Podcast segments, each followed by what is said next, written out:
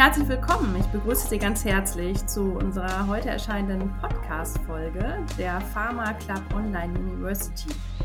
Und zwar ist die Pharma Club Online University ja unser monatlich stattfindendes Online-Format, in dem wir regelmäßig interessante Sprecher, Speaker, Kooperationspartner und auch Unternehmer aus der pharmazeutischen Industrie einladen, um mit uns ins Gespräch zu gehen, ja, um alle Themen rund um Reinraum und GMP. Der Podcast erscheint immer im Anschluss an dieses Vortragsformat im Online-Format. Und wir haben heute jemanden zu Gast, Dietmar Pfennig. Hallo, herzlich willkommen.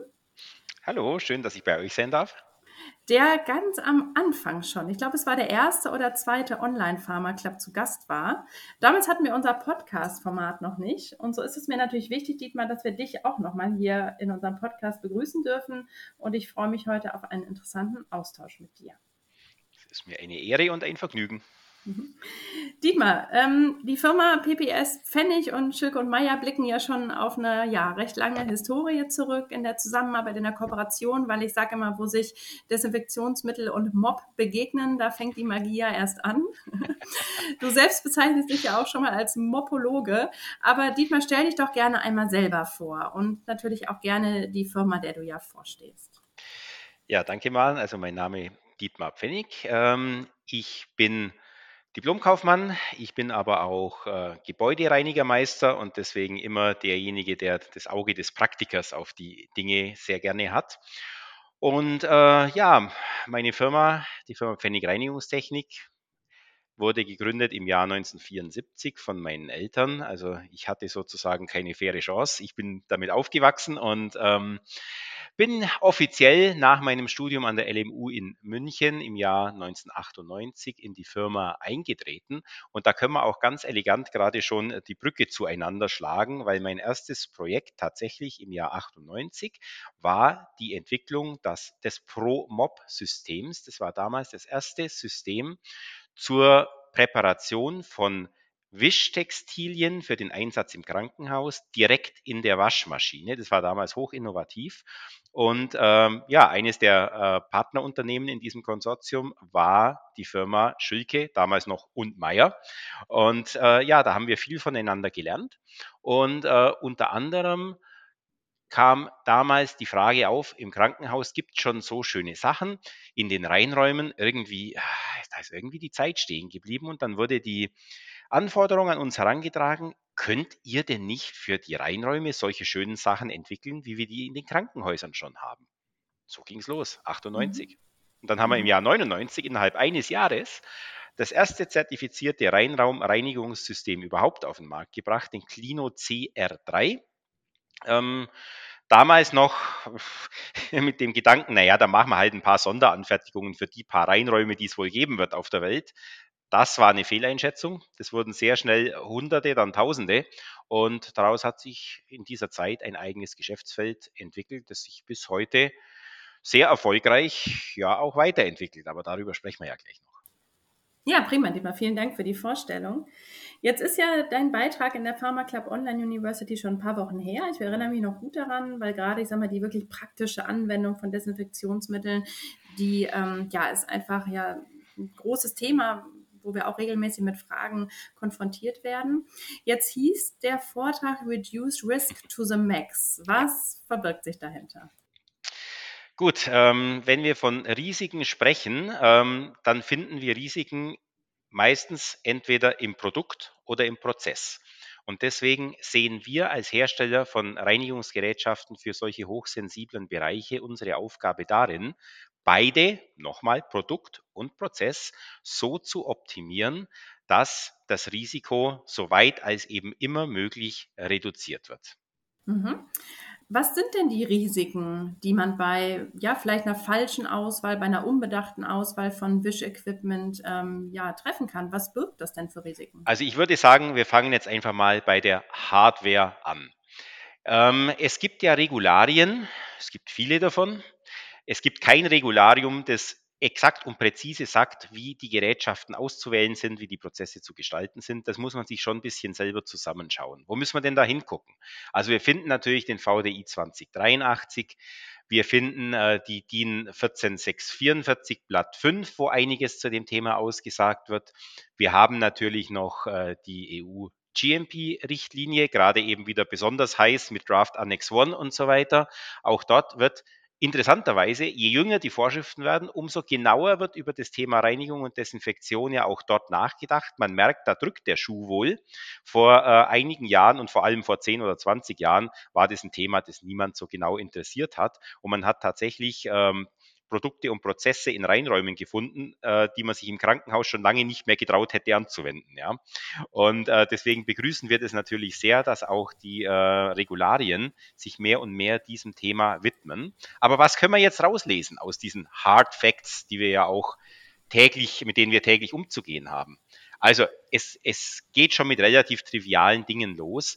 Welche Materialien eignen sich überhaupt, um daraus eine, ein Reinigungsgerät zu machen. Das hängt natürlich auch vom Einsatzzweck ab. Ich werde in einem GMP-AB-Bereich, in dem ich autoklavieren oder sterilisieren muss, andere Materialien verwenden als in einem ISO-7-Reinraum, äh, beispielsweise in der Feinmechanik oder ähnliche Dinge. Das sind andere Anforderungen, aber das kann man schon mal als erstes festhalten. Das gewählte Material muss sich für seinen Einsatzzweck eignen. So trivial es klingt, man sieht die wunderlichsten Dinge draußen in der Praxis. Mhm. Dann kommt es natürlich darauf an, wie ist das Material verarbeitet. Eignet sich die Qualität der Schweißnaht? Eignet sich die äh, Oberflächenrauheit des verwendeten Materials? solche Dinge, zum Beispiel die, eben die eigene Reinigbarkeit. Es gibt da auch so einen schönen Satz äh, in den Regularien, da steht dann, das Reinigungsequipment selbst darf keine Quelle der Verunreinigung sein. Das sollte man eigentlich möglicherweise mit einem roten Laser an die Wand jedes Reinraums projizieren, weil wie gesagt, was man manchmal so sieht, entspricht dem nicht ganz. Also die Reinigbarkeit des eigentlichen Reinigungsequipments ist natürlich ganz, ganz, ganz wichtig. Und am Ende des Tages, ja, leider in Anführungszeichen, kommt natürlich auch noch die Thematik der Wirtschaftlichkeit auf. Ich hätte manchmal ganz tolle Ideen, was man noch viel besser machen könnte, aber ja gut, am Ende des Tages muss es ja auch bezahlbar bleiben. Mhm. Ja, die Reinigbarkeit ist natürlich wirklich ein, ein Punkt, ne? wenn man teilweise Equipment sieht, was weit weg ist von Hygienic Design. Ja so dass man meint, man tut ja vermeintlich was Gutes, hält sich vielleicht an die SOP, wischt mit der richtigen Desinfektionsmittellösung, mhm. ähm, hält sich an die Einwirkzeiten, aber wenn dann solch ein Equipment zur Keimschleuder wird, ähm, ja, ist das natürlich äußerst unschön. Das ist so, ja. Man findet teilweise wirklich noch so Dinge wie das Drei-Eimer-Verfahren, wo benutzte Mobbezüge ähm, nochmal klar gespült werden sozusagen und wiederverwendet werden und das mhm. teilweise fünf, sechs, sieben Mal.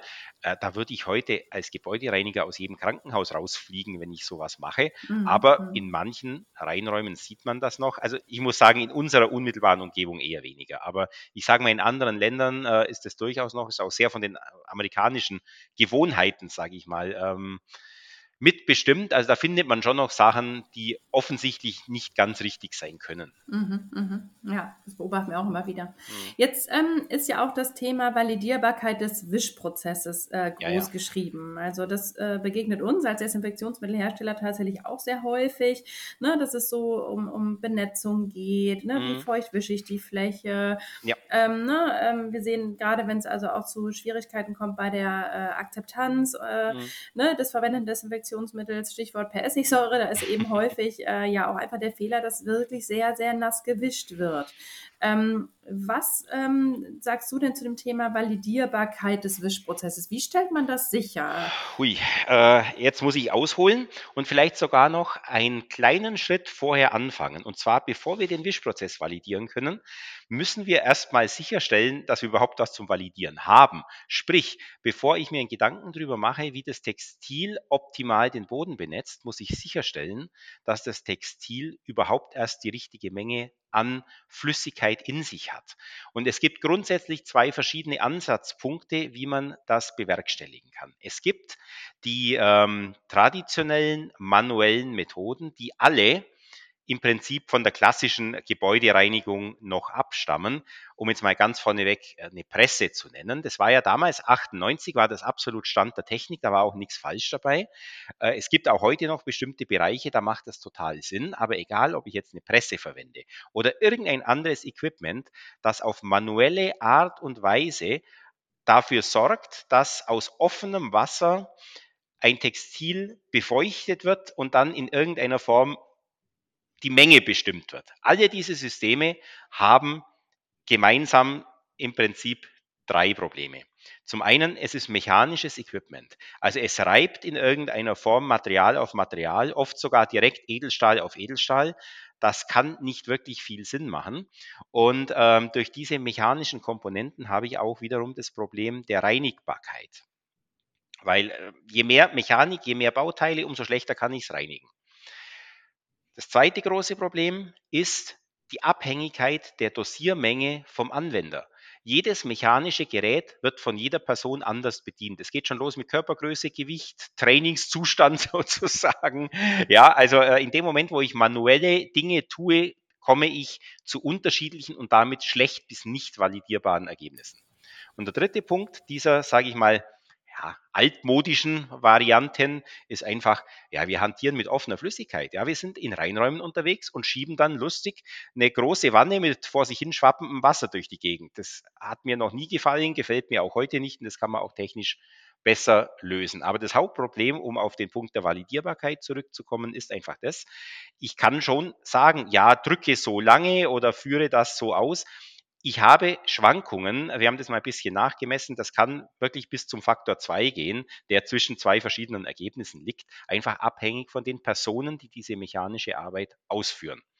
So, und dann gibt's noch die Möglichkeit, ich kann das mit sozusagen automatisierten Systemen tun, die den menschlichen Faktor als größten Unsicherheitsfaktor, den ich nun mal habe, rausnehmen, die also nur auf eine Art und Weise bedienbar sind, die man gar nicht falsch machen kann und die vor allem völlig unabhängig vom Anwender immer zum gleichen Ergebnis führen. Und erst dann weiß ich, ich habe wirklich die richtige Menge an Flüssigkeit im Textil und dann kann ich anfangen, über ein validierbares Ergebnis nachzudenken, weil ich kann schon in meine SOP reinschreiben, ja, wische 15 Quadratmeter mit einem Mob. Wenn der Mob nur für 10 Quadratmeter Flüssigkeit drin hat, dann bringt das gar nichts. Wenn er tropfnass ist, sodass ich dann äh, Schichtaufbau von äh, Desinfektionsmittelrückständen bekomme, war auch das nichts in der Übung. Mhm. Ja, ist ein ganz wichtiger Punkt, den du ansprichst. Es ist einfach die Komponente Mensch. Wir sind eben ja. alle individuell, alle unterschiedlich. Wir kennen das selbst auch aus ähm, dem Bereich der Wischdesinfektion kleiner Flächen. Also wenn man zehn Mitarbeiter bittet, mal einen, eine Tischfläche im Übungsraum feucht zu wischen, also da ist das Verständnis von Feucht doch sehr unterschiedlich. Und mhm. äh, das ist natürlich wiederum dann auch ein Grund zu sagen, wir stellen um auf vorgetränkte Tücher, dass wir ja. eine definierte Tränkmenge haben. Und so kann ich mir vorstellen, dass es natürlich äh, ja auf dem Boden genauso ist. Damals war die Presse ja so sicherlich eines der ersten Systeme, um überhaupt erstmal die Berührung äh, mhm. durch den Mitarbeiter äh, auszuschließen. Aber da seid ihr jetzt heute also noch deutlich weiter und äh, bietet Systeme an, die ähm, ja auch diese Individualität, unterschiedliche Kraft, ähm, unterschiedliche Anwendungen rausnehmen und dadurch die Vielfalt reduzieren, richtig? Ja. Genau, äh, den Ball nehme ich da gerne nochmal auf an der Stelle, weil wir haben einfach im Prinzip äh, das Funktionsmuster umgekehrt. Früher hat man den Mob maximal nass gemacht und hinterher die Flüssigkeit wieder rausgenommen, so wie man das wollte. Das hat auch viele andere Nachteile wie Verlust von, ähm, von unnötig verwendeten äh, Flüssigkeiten und so weiter. Heute sorgen wir von Anfang an dafür, dass der Mob exakt genau die Menge an Flüssigkeit, sprich Desinfektionsmittellösung, bekommt, die er braucht. Nicht mehr, nicht weniger und immer gleich viel. Und das nimmt auch diesen Vorteil, den du gerade genannt hattest, mit den äh, vorgedrängten Tüchern genau auf. Wenn ich äh, vorgedrängte Tücher habe, habe ich den Vorteil, ich weiß genau, wie viel ist drin. Und den gleichen Vorteil habe ich bei diesen Systemen auch, um sie da beim Namen zu nennen, bei dem Easy Mob System oder Mob Scoop System. Die sorgen beide dafür, dass exakt präzise immer genau die gleiche Menge an Flüssigkeit im Mob drin ist, haben aber den Vorteil, dass ich natürlich wählen kann, welche Art von Lösung soll rein. Ich habe bei vorgedrängten, gerade jetzt, wir reden ja vom Mob in erster Linie momentan, ähm, da habe ich immer das Problem, dass ich ja auf eine Wirkstoffgruppe, im Regelfall Alkohole, festgelegt bin. Das kann aber natürlich auch nicht ausreichend sein, weil äh, ich muss ja eventuell mal Sporizid arbeiten, da brauche ich eine andere Lösung. Das ist bei diesen Vorpräparationssystemen mitgedacht. Das heißt, Egal welche Konzentration oder welchen Wirkstoff ich heute brauche, der Workflow bleibt immer der gleiche. Es wird nur ein anderes Produkt oder eine andere Konzentration angesetzt und alles ist gut. Mhm. Ähm, dieses Vortränken, was den Faktor Mensch ausschließt. Da hattest du eben schon den mhm. Mob Scoop erwähnt. Ich meine mich zu erinnern, dass ihr auch ein Video dazu habt, dass man sich das mal anschauen kann. Da würde ich dir jetzt nämlich ersparen, dass du uns erklärst, wie genau das funktioniert, weil ich glaube, Bilder sprechen da mehr als tausend Worte. Und dieses Video würden wir dann einfach in der Caption dieses Podcasts verlinken. Dann können Sie, liebe Zuhörer und Zuhörerinnen, sich das auch nochmal ansehen, wie das funktioniert. Hm, Dietmar, dann sprachst du schon an, also das ist so das Thema Wischwagen. Mhm. Ähm, jetzt gibt es ja auch ähm, ja, kleinere Reihenräume, die vielleicht ja. sagen, ich habe gar nicht den Platz äh, für so einen mhm. Wischwagen oder ich möchte da irgendwie platzsparender arbeiten, ich möchte vielleicht auch Moppezüge vortränken. Ähm, was, was empfiehlst du in diesem Bereich, wie man hier möglichst valide und wirtschaftlich arbeiten kann? Also ähm, es ist so, kein Reinraum gleich dem anderen. Das ist uns sehr, sehr klar. Und deswegen haben wir von Anfang an auch unsere Systeme modular aufgebaut. Sprich, es sind verschiedene äh, Größenordnungen sozusagen verfügbar, je nach Menge der Quadratmeter, die gereinigt werden müssen. Wichtig war uns eben immer, der Workflow muss gleich bleiben, dass ich die Leute nicht neu schulen muss. Nur die Dimension wird sozusagen verändert. Und wenn wir jetzt auf den ganz kleinen Reihenraum schauen, dann werden wir da sogar zu der Situation kommen, dass es überhaupt keinen Sinn macht, ähm, einen Reinigungswagen reinzustellen. Ich sage es mal salopp, wenn ich 10 Quadratmeter Reinraum habe und ein Quadratmeter davon für den Wagen brauche, dann ist auch das nicht sinnvoll. Deswegen gibt es das EasyMob GMP-System auch als Standalone-Lösung. Da hat man dann nur einen, eine kleine Box dabei. Ich sage immer, das ist die Handtasche des Reinraumreinigers. Und damit kann man alles tun. Man kann seine Mobbezüge, in dem Fall jetzt total egal, ob ähm, Disposables oder ob äh, wiederverwendbare Bezüge, System funktioniert immer gleich. Ich kann meine Bezüge dort lagern. Ich kann sie in dieser Box tränken und imprägnieren, also gebrauchsfertig machen. Ich kann sie berührungsfrei aus dieser Box entnehmen und ich könnte sogar, wenn ich eine zweite habe, die zum Abwurf nutzen oder ich nehme ganz einfach einen Abwurfsack. Das heißt, ich habe einen komplett funktionierenden, berührungsfreien, kreuzkontaminationsfreien Workflow mit einer kleinen Box oder eben Handtasche. Das hast du sehr schön formuliert. Bilder sind doch immer das, was hängen bleibt. Ähm, Dietmar, das ist jetzt eigentlich schon eine ganz schöne Überleitung ähm, weg vom Equipment hin zum Mob. Ähm, das ist auch was, wo wir als Desinfektionsmittelhersteller ähm, durch unser beratendes Team im Außendienst immer wieder mit konfrontiert werden. Ähm, und das ist die Verträglichkeit von Mob und Desinfektionsmittel, die Abgabe. Was gibt es denn grundsätzlich im Bereich Textil zu beachten? Ui, wir haben jetzt keine zwei Stunden mehr, gell? Nee, also ich muss mir jetzt da wirklich kurz fassen, weil ähm, über Mob und Textilien kann ich sehr, sehr lange reden, wie manche ja ähm, wissen das ist wirklich ein interessantes und spannendes Thema, weil der Mob ist ja dasjenige Teil, äh, das praktisch das, äh, ja, den Aufwand in Ergebnis umsetzt und deswegen muss man da wirklich sehr genau drüber nachdenken, was tun wir denn da? Also, äh, ich gliedere das immer in zwei Anforderungen, die ein Textil erfüllen muss. Erstens müssen wir über die rein Raumtauglichkeit sprechen. Sprich, ist mein Textil so beschaffen, dass es selber keine Verunreinigungen verursacht. Klassisches Beispiel auch bei großen Pharmaherstellern. Ab und zu findet man immer mal wieder einen Baumwollmob tatsächlich. Und das sieht man schon optisch. Der verliert hinten mehr Partikel, als er vorne aufnimmt. Also das ist natürlich kontraproduktiv. Also das, erstens, das Textil muss so beschaffen sein, dass es keine Verunreinigung verursacht. Zweitens muss es aus entsprechend hochwertigen Materialien hergestellt sein und entsprechend auch verarbeitet sein, sodass es überhaupt der Reinraumklasse entspricht, in der es eingesetzt werden soll. Und dann müssen wir noch die Frage stellen des Aufbereitungsprozesses. Und zwar müssen wir das stellen bei Reusables genauso wie bei Disposables. Bei Produktion von Textilien entstehen unvermeidlicherweise Rückstände und die Frage ist, wie werde ich die wieder los und bringe sie nicht in meinen Reinraum hinein. Aber auch das ein komplettes Kapitel für sich. Das war die Reinraumtauglichkeit. Das war erst Stufe 1. Stufe 2 ist die Reinheitstauglichkeit. Und damit ist die ganz einfache Frage gemeint, kann das Textil überhaupt seine Aufgabe erfüllen?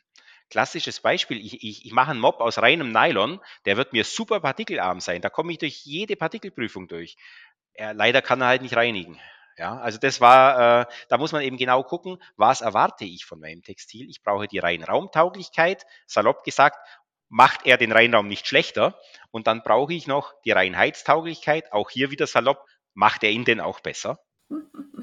Sehr schön. Und wie sieht das aus mit der Verträglichkeit von Desinfektionsmitteln ja, ja, und Sorry, abgeschweift, ja. Da haben wir natürlich auch einige Studien äh, schon zu gemacht, weil gerade beim Thema quaternäre Ammoniumverbindungen äh, kommen hier doch immer wieder Fragen auf und da muss man ja schon sehr, sehr vorsichtig sein, auch sowohl in der Auswahl der Mobbezüge als auch in der Aufbereitung.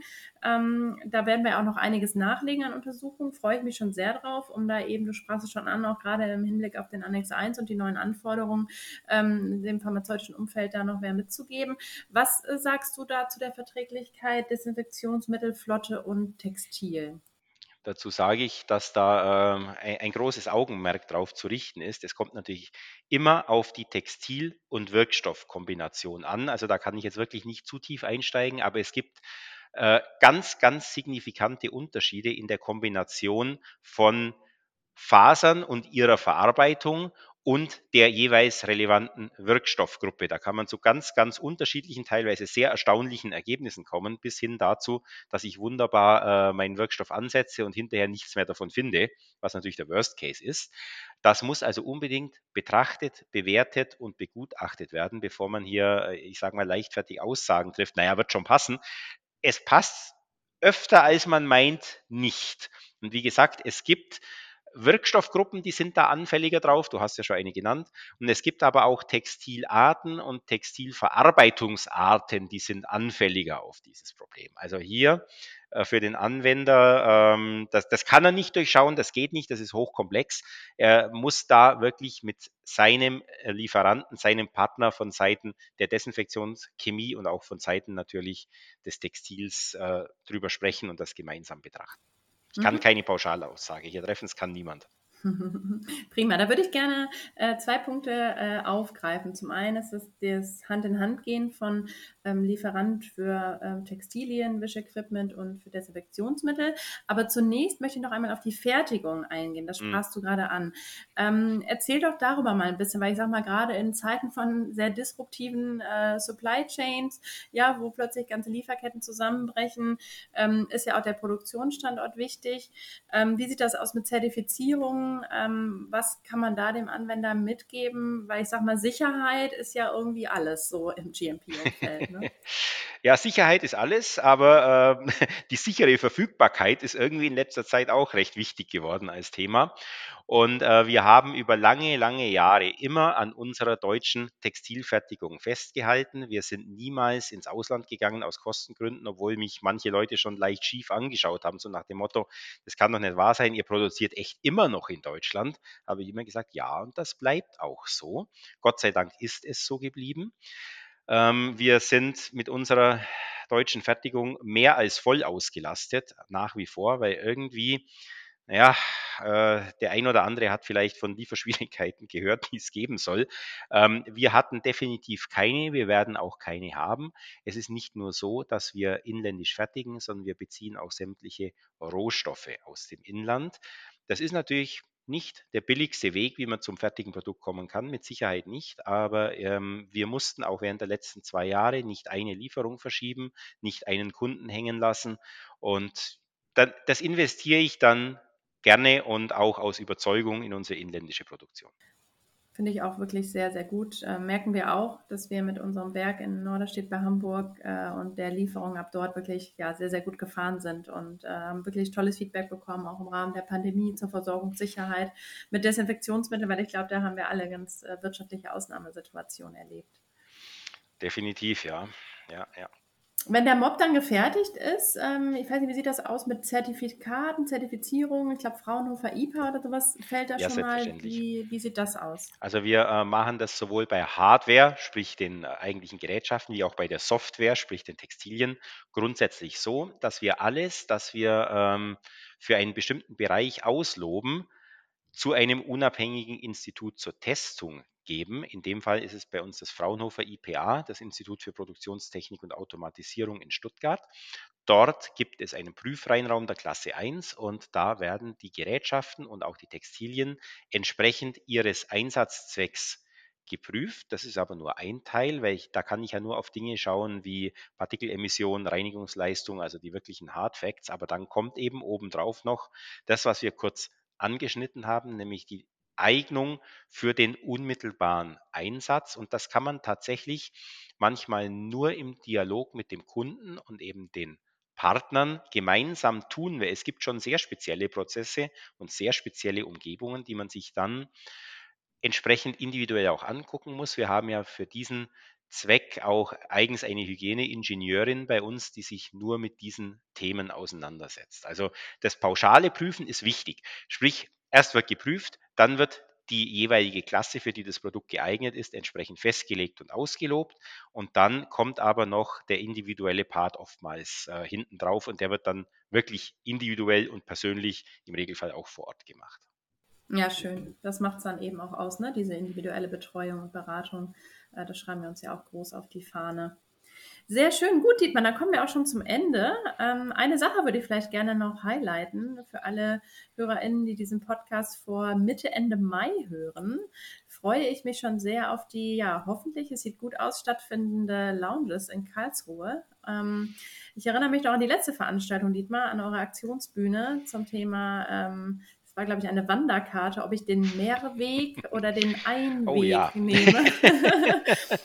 und in diesem Jahr haben wir uns ja wieder was Besonderes diesmal gemeinsam überlegt, äh, mhm. äh, um eben, äh, ja, weil das Thema ja, Desinfektion hört eben beim Mob nicht auf äh, und das Thema Mob hört bei der Desinfektion nicht auf und auch die Aufbereitung äh, durch Unternehmen wie beispielsweise CBS Boko spielt ja eine Rolle und von daher freue ich mich sehr, dass wir ja dieses Jahr zu dritt dann auf der Aktionsbühne vertreten sind.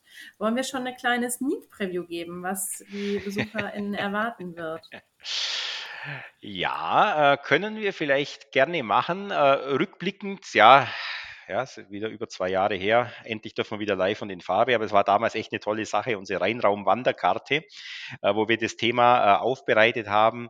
Der Einweg und der Mehrweg, sprich, was macht Sinn? Weil auch hier gibt es natürlich keine pauschale Antwort. Es gibt Bereiche, da kann ich, äh, da macht es mehr Sinn, mit Einwegprodukten zu arbeiten. Und es gibt viele Bereiche, da macht es mehr Sinn mit Mehrwegprodukten. Ganz pauschal kann man sagen, je größer der Reinraum, umso mehr geht es Richtung Mehrweg. Aber wie gesagt, auch ein individuelles Thema. Und deswegen haben wir dieses Mal uns mit dem Mehrwegthema noch intensiver auseinandergesetzt weil ähm, Mehrwegkonzept steht und fällt natürlich mit der korrekten Aufbereitung des Textils. Da tauchen ja auch Fragen im Markt auf. Ja, ist ja schön, ihr, ihr habt da so einen tollen Mehrwegmob und bestimmt gilt das, was ihr darüber sagt, nur wenn der Mob neu ist. Aber wie sieht es denn aus nach 30, 40, 50 oder gar 100 Wäschen? Wie weiß ich denn, dass der dann immer noch gut ist? Das wäre zum Beispiel was, wo sich lohnen würde, da mal kurz zuzuhören. Weiß nicht, Maren, möchtest du äh, noch einen kleinen Einblick geben? Ja, wir werden sicherlich das äh, Thema aufgreifen, äh, das du eben schon ansprachst, nämlich die Verträglichkeit von Desinfektion und Mobbezug. Und gerade in Zeiten wie diesen, wo ja auch die Regulatorik rund um Desinfektionsmittel eher zu als abnimmt, äh, wo wir eben auch äh, ja zunehmend Unternehmen natürlich ähm, in unserer Betreuung haben, die sich auch wünschen, ja europaweit oder auch in anderen Ländern entsprechende Harmonisierung von Hygienekonzepten vorzunehmen da spielt halt auch die ähm, ja, Gesetzgebung immer mehr eine Rolle. Und da muss ich sagen, haben wir eben ja auf wirklich Millionenbeträge, würde ich mal sagen, als Hersteller investiert. Das ist eben einfach gerade nötig, ähm, um unter der ja, aktualisierten Biozidgesetzgebung auch äh, ja, weiter compliant existieren zu können, den ja. Kunden Sicherheit mitgeben zu können. Und ja, so dass ich denke, dass diese Mob-Reise, also von der Herstellung über die Aufbereitung bis zur Anwendung im Reinraum, ja, sicherlich eine ganz spannende Aktionsbühne wird, auf die ich mich schon sehr freue. Ich mich auch. Endlich wieder live. Gut, Dietmar, dann danke ich dir ganz herzlich. Wir kommen heute äh, ja jetzt zum Ende äh, der Podcast-Folge. Schön, dass du da warst. Vielen Dank für diesen Austausch. In der Caption, liebe ZuhörerInnen, können Sie nochmal alles nachlesen. Wir verlinken hier noch diverse Kontakte, Videos und weiterführende Informationen.